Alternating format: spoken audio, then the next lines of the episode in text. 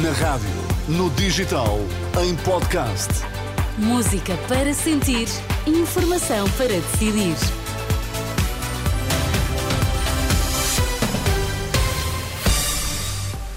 Está tudo postos para as notícias das quatro na Renascença. Vamos agora eh, saber dos eh, principais destaques. A informação é com Miguel Coelho. Boa tarde, Miguel. Olá, Sónia, boa tarde. O que é que temos então a destacar?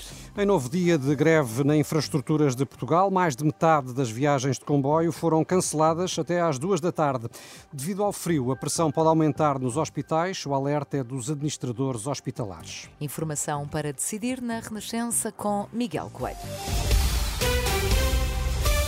Mais de metade dos comboios cancelados até às duas da tarde, em causa a greve de trabalhadores da infraestruturas de Portugal. No total, mais de 400 comboios não circularam até ao início da tarde. É uma greve que se prolonga até à meia-noite. Um apoio de peso. O diretor da Polícia Judiciária está solidário com as forças de segurança da PSP e da GNR que reclamam o pagamento do suplemento de missão em valor igual ao praticado na PJ. Luís Neves admite que os polícias e os militares da GNR precisam de melhores condições de trabalho. Eu sou absolutamente solidário com todas as causas que levam a que haja melhores condições, melhores condições salariais, condições de atratividade para que os meus camaradas da PSP da GNR possam desempenhar a sua missão com todas uh, as condições e, sobretudo, com dignidade. Não é aceitável que jovens que vêm para Lisboa trabalhar eh, tenham que despender uma parte substancial, mais de 50% do seu salário, para poderem cumprir a sua missão diretor nacional da Polícia Judiciária, solidário com as forças de segurança que têm estado em protesto por aumentos eh, no suplemento de eh, missão. E a pressão nos hospitais pode aumentar nos próximos dias, devido às baixas temperaturas previstas para todo o país a partir de amanhã. O alerta é deixado na Renascença pelo presidente da Associação de Administradores Hospitalares. Continuamos a ter uma procura elevada, continuamos num surto de gripe. Eh, podemos ter um aumento de procura, sabemos que vem e uh, os próximos dias serão muito frios e, portanto, não, não estamos livres de voltar a ter uma, situações mais difíceis com aumentos de procura e com dificuldades de resposta a essa, essa procura súbita. Eh, podemos voltar a ter cenários mais, mais gravosos e com maiores tempos de espera, já esta tarde, à Renascença, o secretário de Estado da Saúde disse que o governo está a monitorizar a situação.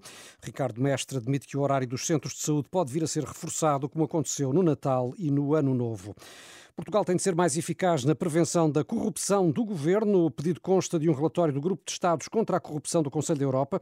Reconhece que Portugal desenvolveu um extenso quadro jurídico anticorrupção, mas considera que falta eficácia na aplicação das leis. Este organismo recomenda ainda que todas as pessoas com funções executivas de topo devem ser sujeitas a verificações de integridade eficazes antes de ingressarem no Executivo.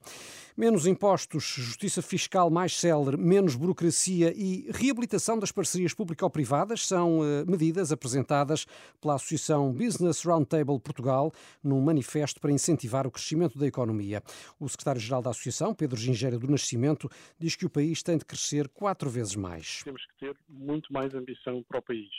Nós crescemos uh, ao longo deste século menos de 1% ao ano, e isto é um quarto daquilo que cresceu os nossos países com os quais nos devemos comparar dentro da União Europeia, e nós calculamos que para que possamos regressar ao top 15 de riqueza eh, per capita, onde estávamos no ano 2000, até 2043 nós tínhamos que crescer a 3,9% ao ano Todos os detalhes do manifesto desta Associação de Empresas, a Business Roundtable Portugal, em rr.pt. O Politécnico do Porto vai despedir um professor e suspender dois devido a casos de assédio. Em comunicado, a instituição diz que em causa estão denúncias de abril do ano passado na Escola Superior de Educação. Os casos foram investigados na sequência de processos disciplinares e a decisão do despedimento e suspensão saiu de uma reunião do Conselho Geral do Politécnico. Situação reportada também ao Ministério Ministério Público.